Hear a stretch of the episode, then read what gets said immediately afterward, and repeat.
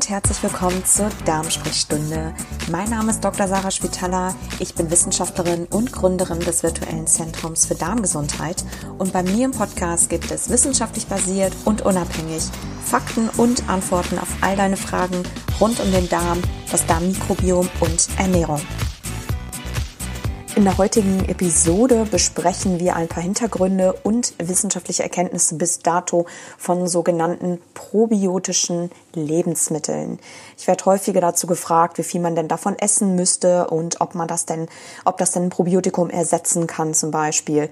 Ich kann einfach dazu äh, nur sagen, es ist ein sehr, sehr großes Feld.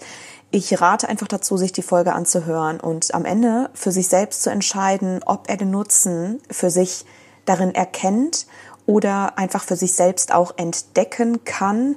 Ähm, von daher wird es eine ganze Serie geben zum Thema Probiotika, probiotische Lebensmittel und das Ganze für und wieder. Und wir werden auch sicherlich das ein oder andere Mal in ein paar Einzeldetails von Bakterien und das Mikrobiom reingehen, aber dafür ist es eigentlich viel, viel wichtiger, ein Gesamtverständnis davon zu bekommen. Ähm, aber davon werde ich punktuell mal eine, eine Folge aufnehmen, einfach damit man sich so ein bisschen besseres Bild machen kann, wie Bakterien eigentlich wirken und welchen Effekt sie in unserem Körper haben. Für alle, die das Ganze gerne lieber als Video sehen wollen und ein paar Einblendungen haben möchten, können sich auch ganz gerne äh, das, äh, das Video auf YouTube anschauen, auf, dem, auf meinem Kanal. Einfach mal rüber gucken. Und ja, für alle, die es immer gerne noch wissenschaftlicher und noch mehr Details, mehr Studien äh, und Ergebnisse haben möchten, äh, lade ich ganz, ganz herzlich dazu ein, ähm, in meine Webinare zu kommen. Ich habe gerade eine Webinarserie laufen zu diversen Themen rund um Darmerkrankungen und auch um Ernährung und ähm, auch Seminare, die ich ab Sommer wieder geben werde und äh, speziell auch für Ernährungsberater übrigens, für Coaches, für Heilpraktiker und ähm, Leute aus dem Gesundheitsbereich, aus dem Gesundheitswesen, die sich gerne im Bereich Darmgesundheit fortbilden möchten, die einfach Näheres darüber auch äh, biochemisch und äh, medizinisch erfahren möchten. Und da gehe ich dann auch wirklich genauer und detaillierter noch in einzelne Studien rein. Und da gibt es dann eben Neues aus, aus der Forschung über Mikrobiom, Darmerkrankungen, Hintergründe davon, Ernährung, Verdauung etc. pp. Aber das erfahrt ihr auf jeden Fall noch rechtzeitig. Genau, aber eine kleine Ankündigung kann ich auf jeden Fall schon mal machen. Am 10. März wird es um 19 Uhr ein wissenschaftlich basiertes Webinar geben. Das ist leicht verständlich, aber es hat trotzdem viele Studien und viel Faktenwissen. Und zwar geht es um das Thema Darmbarriere und Immunsystem und das Thema Leaky Gut, wie das ja ganz viele so nennen und es häufig auch eher umgangssprachlich bezeichnet wird. Es geht um die Ursachen, Mikrobiom und die Zusammenhänge biochemischer Art, wie das im Körper alles vonstatten geht und abläuft und wie man das Ganze vor allem auch behandeln kann. Und zwar ganz natürlich uns selbst. Und ähm, Genau, da lade ich sehr gerne Betroffene zu ein, aber eignet sich eben aufgrund der ganzen Infolast auch sehr auf jeden Fall für ähm, Heilpraktiker oder Coaches oder eben Leute aus dem Gesundheitssektor, die sich da ganz gerne selbst auch fortbilden möchten. Genau, du hörst wahrscheinlich, ich bin gerade ein bisschen erkältet, ähm, aber keine Sorge, die Folge habe ich an einem anderen Tag aufgenommen. Von daher wird das ähm, hoffentlich für dich soweit verständlich sein. Jetzt wünsche ich erstmal ganz viel Spaß beim Anhören und bis bald. In der heutigen Episode geht es um das Thema probiotische Lebensmittel. Sind sie genauso wirksam wie ein Probiotikum? Ist überhaupt, sind überhaupt probiotische Bakterien wirksam und helfen sie uns, um unsere Darmprobleme loszuwerden? Sollte man probiotische Nahrungsmittel essen? Ja, können sie ein Probiotikum ersetzen? Und wie gesagt, brauchen wir eigentlich überhaupt diese Bakterien? Wie wirksam sind die im Darm, um unser Immunsystem zu verbessern oder Verdauungsbeschwerden zu lösen oder vielleicht sogar auch bestimmte Darmerkrankungen wieder heilen zu können oder zumindest ähm, symptomfrei zu werden? Und darum geht es in der heutigen Episode. Bevor wir zu den probiotischen Nahrungsmitteln kommen und uns da anschauen, was für Studien gibt es denn da möglicherweise, die belegen, dass wir damit Darmprobleme verbessern können oder die Verdauung verbessern oder ja, das Immunsystem stärken oder was auch immer noch alles versprochen wird durch probiotische Bakterien, ob es jetzt in Lebensmitteln ist oder in einer probiotischen Kapsel. Erstmal müssen wir definieren, was ist überhaupt probiotisch. Also probiotisch bedeutet, ist eigentlich ein Fusionswort aus Lateinisch und Griechisch und bedeutet erstmal für das Leben. So, das impliziert erstmal schon, dass Bakterien per se gar keine schlechte Idee für unser Leben sind. Sie sind nämlich tatsächlich sehr wichtig für unsere Gesundheit. Also das Mikrobiom, da hat ja vielleicht schon mal der eine oder andere von gehört, hat, äh, ist überwiegend im Darm und hat insgesamt einen sehr positiven Effekt oder zumindest eine gesunde Zusammensetzung einen positiven Effekt auf den menschlichen Körper und ist sehr wichtig für die Gesundheit. Und ähm, um nochmal auf Probiotika jetzt speziell zurückzukommen oder den Begriff probiotisch, nicht alles darf sich natürlich probiotisch nennen. Ähm, die WHO hat das irgendwann 2011 oder 2001, ich weiß gar nicht mehr, auf jeden Fall ähm, definiert als eine Zusammensetzung oder als lebende Mikroorganismen, die einen in einer bestimmten Menge verabreicht einen positiven gesundheitlichen Nutzen für den Wirtsorganismus haben, also in dem Fall für uns, für den Menschen. So, das, auch das impliziert natürlich, dass Bakterien erstmal positiv für unsere Gesundheit sein können. Es kommt an der Stelle erstmal darauf an, wie, oder eigentlich darauf an, wie die Zusammensetzung ist und die Menge. So, das sind äh, das kommt noch mal an einer anderen Stelle, würde ich sagen. Ich mache noch mal extra Episoden, glaube ich, zum Mikrobiom, damit man das einfach so ein bisschen besser versteht, weil es natürlich sehr ein sehr komplexes Thema am Ende ist. Aber die Frage, die wir uns natürlich stellen müssen, ist, sind diese Bakterien, wenn wir sie einnehmen, denn eigentlich wirklich wirksam? Stimulieren sie das Immunsystem? Verbessern sie die Verdauung? Ja, brauchen wir das eigentlich? Müssen wir Bakterien einnehmen? Bevor wir jetzt zu den probiotischen Nahrungsmitteln kommen, definieren wir oder grenzen wir uns erstmal noch mal ganz kurz ab zu Probiotika. Also Probiotika sind eigentlich per se industriell gefertigte äh, Zusammensetzungen von bestimmten Bakterienkombinationen, die einfach in eine Kapsel gepresst werden in einer bestimmten Menge und eben ja in relativ willkürlichen Zusammensetzungen eigentlich auch eben dann verkauft werden, willkürliche Menge und äh, mit willkürlichen Versprechen.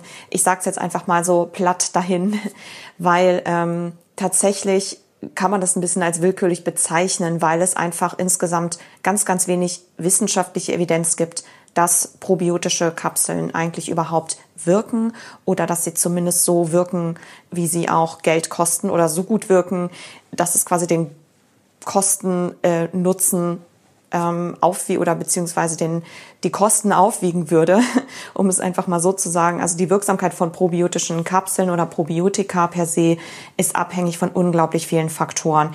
Dazu werde ich auf jeden Fall nochmal eine extra Episode machen, weil auch das natürlich ein sehr komplexes Thema ist und man natürlich als Verbraucher wahnsinnig ähm, ja verwirrt sein muss einfach, wenn man denkt, man bräuchte ein Probiotikum und muss sich jetzt für eins entscheiden. Darum geht's aber erstmal heute nicht, sondern wir gucken uns erstmal an, probiotische Nahrungsmittel, wie wirken die denn? Wie funktioniert das eigentlich genau? Brauchen wir probiotische Nahrungsmittel? Probiotische Lebensmittel. Also das ist erstmal keine neue Erfindung, sondern es hat tatsächlich schon vor 10.000 Jahren unsere Vorfahren damit angefangen, Lebensmittel probiotisch zu machen. Man kann alles probiotisch machen. Bedeutet, ein Lebensmittel unterliegt einem Fermentationsprozess. Das heißt also, Bakterien setzen das Lebensmittel um, machen also einen gewissen Stoffwechselprozess und verändern dadurch das Lebensmittel so, ja, dass sich Bakterien ange dass die Bakterien angereichert werden und auf dem Lebensmittel beziehungsweise wenn man sie zugibt, je nachdem, da kommen wir gleich nochmal drauf, ähm, so dass das Lebensmittel am Ende eine, eine gewisse Konzentration an Bakterien hat und damit quasi einen probiotischen Nutzen haben kann. Jetzt ist es aber so, dass sich in der EU ähm, Lebensmittel und eigentlich auch der ganze Begriff Probiotika sehr, sehr umstritten ist. Also der Bundesgerichtshof hat zum Beispiel entschieden, dass ähm, der Begriff rechtlich gesehen also Probiotika und Probiotikum, eine nicht zugelassene gesundheitliche Angabe bedeutet. Das heißt, es darf nicht draufgedruckt werden auf ein Lebensmittel. Also auf dem Kombucha oder dem Sauerkraut darf halt nicht draufstehen, stärkt das Immunsystem oder macht den Darm gesund oder verbessert die Verdauung. Das wäre also ein, ein, ein gesundheitliches Versprechen, was eben evidenzbasiert nicht äh, stimmt oder was man eben nicht nachweisen kann für dieses Nahrungsmittel oder nicht bisher nachgewiesen wurde. Und ähm, auch die europäische äh, Lebensmittelsicherheitsbehörde ähm, sieht das eben genauso. Es gibt also keine oder nicht ausreichend Evidenz, um wirklich den gesundheitlichen Nutzen bestätigen zu können.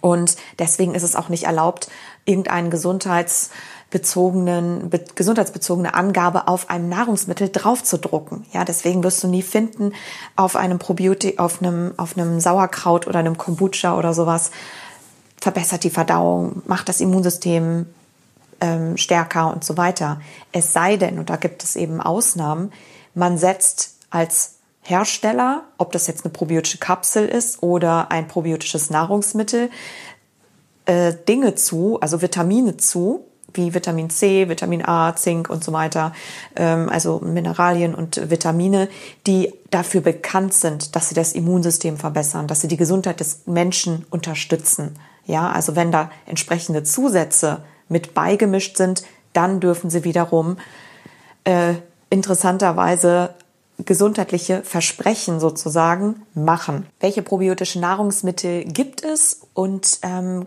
was kann man davon kaufen oder muss man das alles selber machen? Ich hatte eben ja schon ein bisschen angedeutet, also es gibt zum Beispiel Sauerkraut, ähm, es gibt den Kombucha, also ein fermentiertes Teegetränk.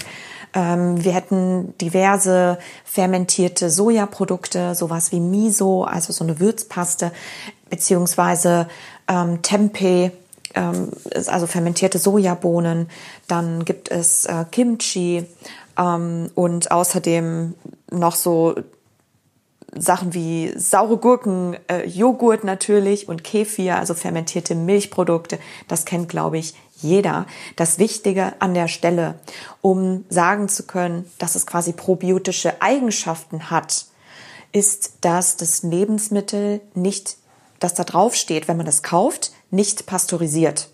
Weil pasteurisiert eben bedeutet, es wurde erhitzt und in dem Moment, wo man das Nahrungsmittel erhitzt, sterben natürlich die Bakterien. Die halten einfach diese Hitze natürlich nicht aus. So, das bedeutet, der probiotische Effekt an der Stelle geht erstmal flöten. Das bedeutet, ähm, der gesundheitliche Nutzen ähm, kann an der Stelle natürlich nicht versprochen werden. So, also wenn man ein probiotisches Nahrungsmittel kauft und sich eben davon verspricht, dass es probiotisch ist, dann sollte da draufstehen sowas wie Rohkost oder eben nicht pasteurisiert, nicht erhitzt und so weiter. Und das gilt natürlich auch für den Bereich, wenn man das selber macht. Das kann man auch alles selbst machen in der Küche. Gibt's tolle Rezepte im Internet. Also wer das gerne mal ausprobieren möchte, aber dazu sage ich am Ende noch ein bisschen was. Ähm, wer das vielleicht ausprobieren könnte und wer es vielleicht nicht machen sollte. Jedenfalls ist da natürlich auch wichtig, das Lebensmittel dann nicht zu erhitzen, wenn man denkt, dass eben die Probiotika oder die Bakterien hilfreich für einen sein können. Wie kommen aber die, ba die Bakterien eigentlich in das Nahrungsmittel? Also was macht das Nahrungsmittel wirklich dann probiotisch? Ja, wo kommen die Bakterien genau her? Ich hatte es eben schon mal angedeutet. Bakterien sind eigentlich überall. Überall auf unserer Welt sind Bakterien, auf allen möglichen Oberflächen, natürlich auf unserem Körper, in unserem Körper und entsprechend auch auf allen Lebensmitteln, die wir draußen ernten können. Also überall sind Bakterien drauf. So, das bedeutet, wenn wir jetzt ähm, das Beispiel Sauerkraut nehmen, dann stellen wir uns eben vor, wir haben den Weißkohl und der soll fermentiert werden. Der soll also von Bakterien umgesetzt werden, so dass wir am Ende ein Sauerkraut erhalten, was idealerweise auch noch lebende probiotische Bakterien enthält und zwar angereichert. Ja, dass also eine gewisse Konzentration an Bakterien da ist. So, was, wie passiert das Ganze genau? Also, ich hatte es auch schon mal gesagt, entweder man gibt eben Bakterien dazu und steuert sozusagen so den Prozess oder, aber das muss man eigentlich gar nicht, denn wir haben eben die Bakterien bereits auf dem Lebensmittel drauf. Sie sind nur noch nicht so stark angereichert. Das muss man jetzt machen, indem man ein Milieu erzeugt, was die Bakterien zum Wachsen brauchen und damit den Kohl fermentieren können. Das heißt, ähm, wir nehmen ähm, den Kohl, schneiden den klein und dann packen wir den in ein ähm, luftdicht verschlossenes ähm, Behältnis, ähm, machen da eben Wasser rein, vielleicht ein bisschen Salz, ja, Gewürze, was auch immer.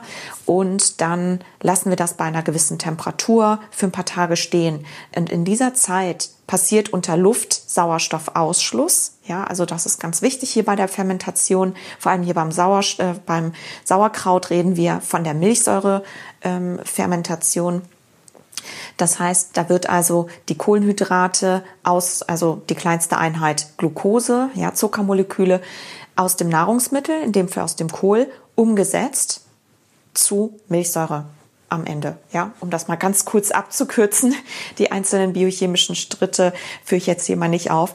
Ähm, das erinnert vielleicht den einen oder anderen nochmal an den Zitratzyklus aus der Schule und ähm, was es da noch für weitere Abzweigungen äh, aus Fermentationsprozesse eben gibt. Wir haben auf jeden Fall am Ende die Milchsäure, die ähm, ich sag mal, am Ende der Reaktion steht und die dann natürlich von ähm, und natürlich noch andere Stoffwechselprodukte, die die Bakterien produzieren, ja, gewisse Gase. Je nach Bakterium produziert ein Bakterium ähm, entsprechend eigene Produkte, je nachdem, welche Enzyme es sozusagen hat. Also manche Bakterien setzen zum Beispiel dann, produzieren eher Essigsäure. Manche Bakterien ähm, produzieren eher Gase, wie zum Beispiel CO2, also Kohlendioxid, ähm, und produzieren Alkohol. Also wir haben es hier wirklich mit einem bunten Mix eigentlich zu tun, aber beim Sauerkraut vorwiegend eben mit Milchsäure. So. Und irgendwann ist einfach der kritische Punkt erreicht, wo das Ganze fertig ist in dem Behältnis. Das sieht man dann, wenn die Flüssigkeit so ein bisschen trüb ist und ähm, ja eine gewisse Konzentration an Bakterien einfach erreicht ist. Das zeigt eben die Trübung der Flüssigkeit dann an. Und ähm, dann sieht natürlich auch der Kohl ein bisschen anders aus hat einen gewissen Geruch. Der pH-Wert ist ziemlich gesenkt in diesem Lebensmittel ähm, und äh, in diesem ganzen, in der ganzen Flüssigkeit, so dass am Ende ähm, dadurch ein bestimmtes Milieu erzeugt wird, wo eben nur diese Milchsäurebakterien insbesondere wachsen. Natürlich noch viele andere Arten von Bakterien auch, aber die halt für uns einen probiotischen Effekt haben können. So, damit können also keine Schimmelpilze da wachsen und auch nicht andere pathogene Bakterien, die für uns eventuell nicht so gesund sind. Ja, das heißt, wir haben hier einen ganz natürlichen Effekt von angereicherten Milchsäurebakterien, um es mal pauschal zu sagen, und schließen damit andere Bakterien aus oder Schimmelpilze aus, die für uns jetzt nicht so gesund sind. So, am Ende ist das eigentlich sehr, sehr klug so gemacht, weil das Nahrungsmittel hält sich auf die Art und Weise auch sehr, sehr lange. Das ist eben das, was schon vor tausenden von Jahren eigentlich gemacht wurde, immer in der Küche. Da gab es eben keine Kühlschränke, da hat man das so gemacht. Die Nahrungsmittel bisschen stehen lassen, unter Sauerstoffausschluss und so dann das Nahrungsmittel haltbar gemacht. Das heißt, eigentlich ist die Fermentation nicht dafür gedacht, um Bakterien anzureichern, um daraus ein probiotisches Nahrungsmittel zu erzeugen, ähm, sondern eigentlich zum Haltbarmachen. Sind probiotische Lebensmittel jetzt aber wirklich gesundheitsfördernd? verbessern sie die Darmgesundheit oder die Verdauung. Da muss man natürlich dann in die Wissenschaft und in die Studien sich ähm, ein bisschen einlesen und einfach mal screenen, was gibt es denn da so draußen. Und ja, es ist natürlich so, dass probiotische Nahrungsmittel per se erstmal kein, na, kein Medikament sind. Das bedeutet, wir haben hier keine große Lobby dahinter, die das Ganze finanzieren würde. Ja, also zumindest sehr, ähm, deswegen gibt es sehr, sehr wenig Studien dazu. Vor allem keine kontrollierten Studien oder ganz, ganz vereinzelt kontrollierte, äh, randomisierte, kontrollierte Studien, die überhaupt eine Aussage dazu treffen können. Es ist natürlich auch schwierig, das Ganze erstmal zu untersuchen, einfach weil der Bakteriengehalt, die Zusammensetzung der Bakterien, je nachdem, je nach Nahrungsmittel natürlich auch unterschiedlich ist.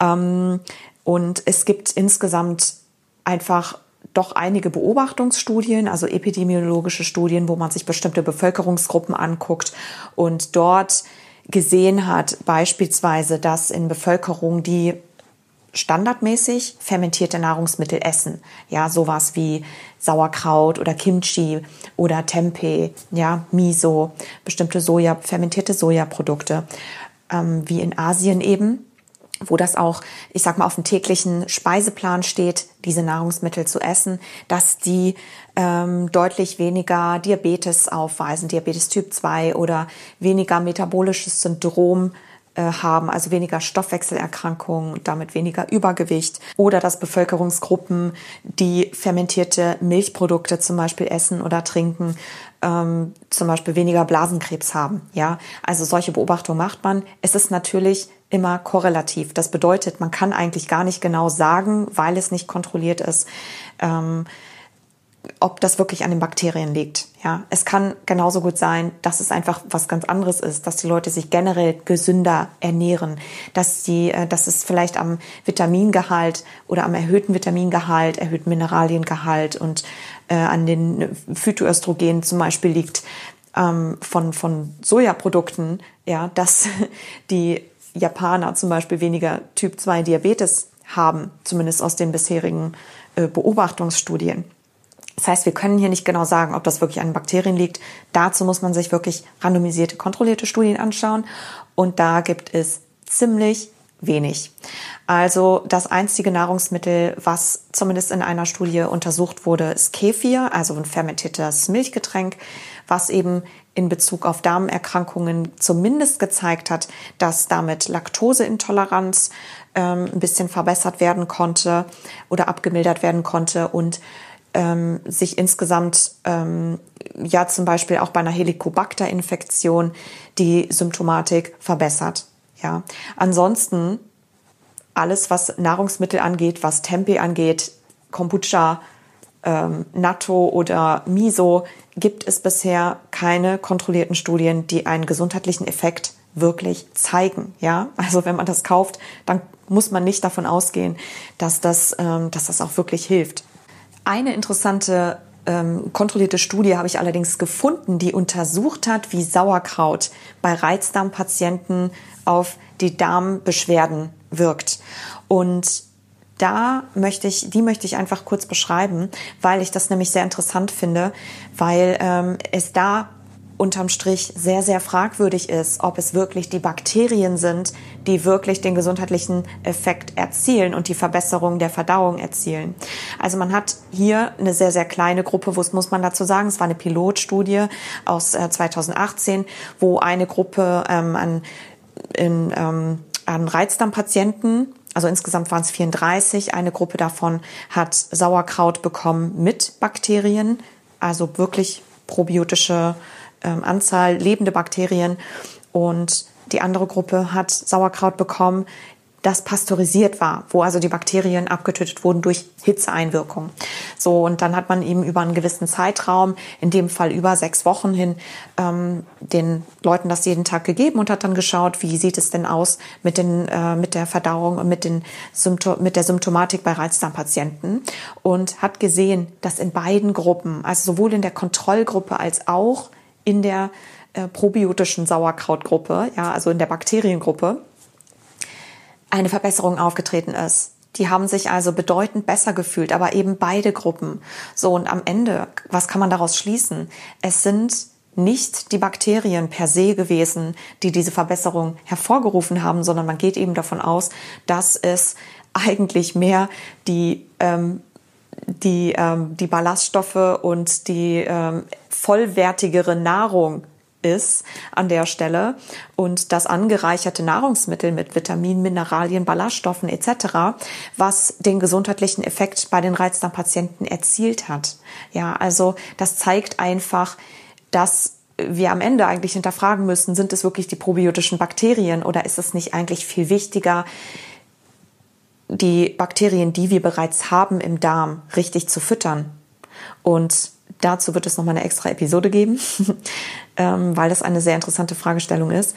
Auf jeden Fall diese Studie zeigt das ganz klar, ja, dass wir eigentlich viel mehr den Fokus dahin lenken sollten, unsere Bakterien, die wir haben, selbst wenn sie beim Reizdarmsyndrom oder bei Verdauungsbeschwerden ein bisschen aus dem Gleichgewicht geraten sind, aber trotzdem haben wir ja Bakterien und haben wir auch und können wir dieses Verhältnis wieder ins Gleichgewicht bringen, indem wir sie richtig füttern. Ja, also sie brauchen einfach die richtigen Nährstoffe und das sind eben Ballaststoffe. Insgesamt muss ich auch noch ankritisieren tatsächlich wenn man recherchiert über Studien an dieser Stelle, insbesondere im Bereich Probiotika, probiotische Bakterien, probiotische Nahrungsmittel etc. pp.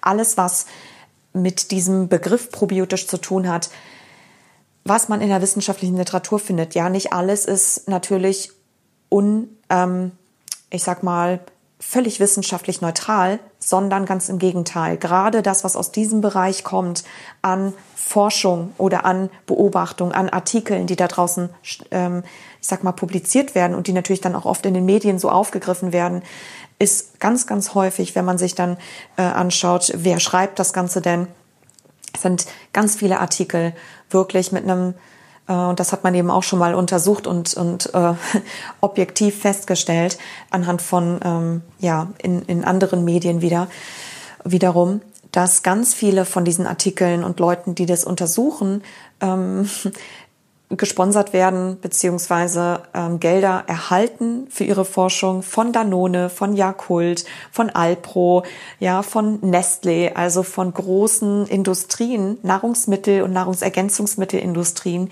die im Grunde die Forschung natürlich an der Stelle dann ähm, unterstützen und die auf jeden Fall ein gewisses Interesse daran haben, dass eine gewisse Aussage gemacht wird. Ja, also eine gesundheitliche, positive Aussage zu den entsprechenden Bakterien, die da gerade untersucht werden und die zufälligerweise auch in den Nahrungsmitteln vorkommen, die sie verkaufen, ähm, am Ende unter dem Artikel drunter stehen. Ja, also das ist jetzt bei dieser Studie, die ich gerade eben erwähnt habe, nicht der Fall.